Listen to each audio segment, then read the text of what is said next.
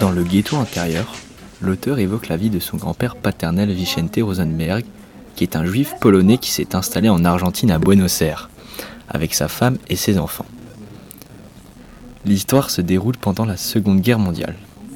Ayant l'habitude de communiquer avec sa mère qui vit dans le ghetto de Varsovie, Vicente devine au fur et à mesure des lettres qui sont envoyées par sa mère que la vie en Pologne commence à devenir dure.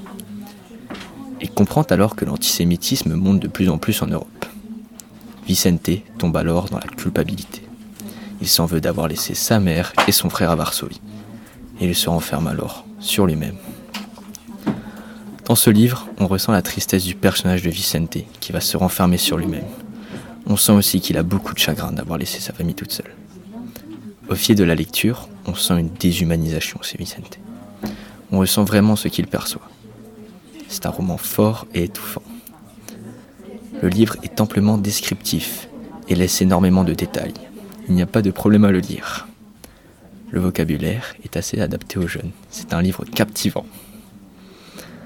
L'auteur souligne bien l'horreur subie par les juifs pendant la Seconde Guerre mondiale.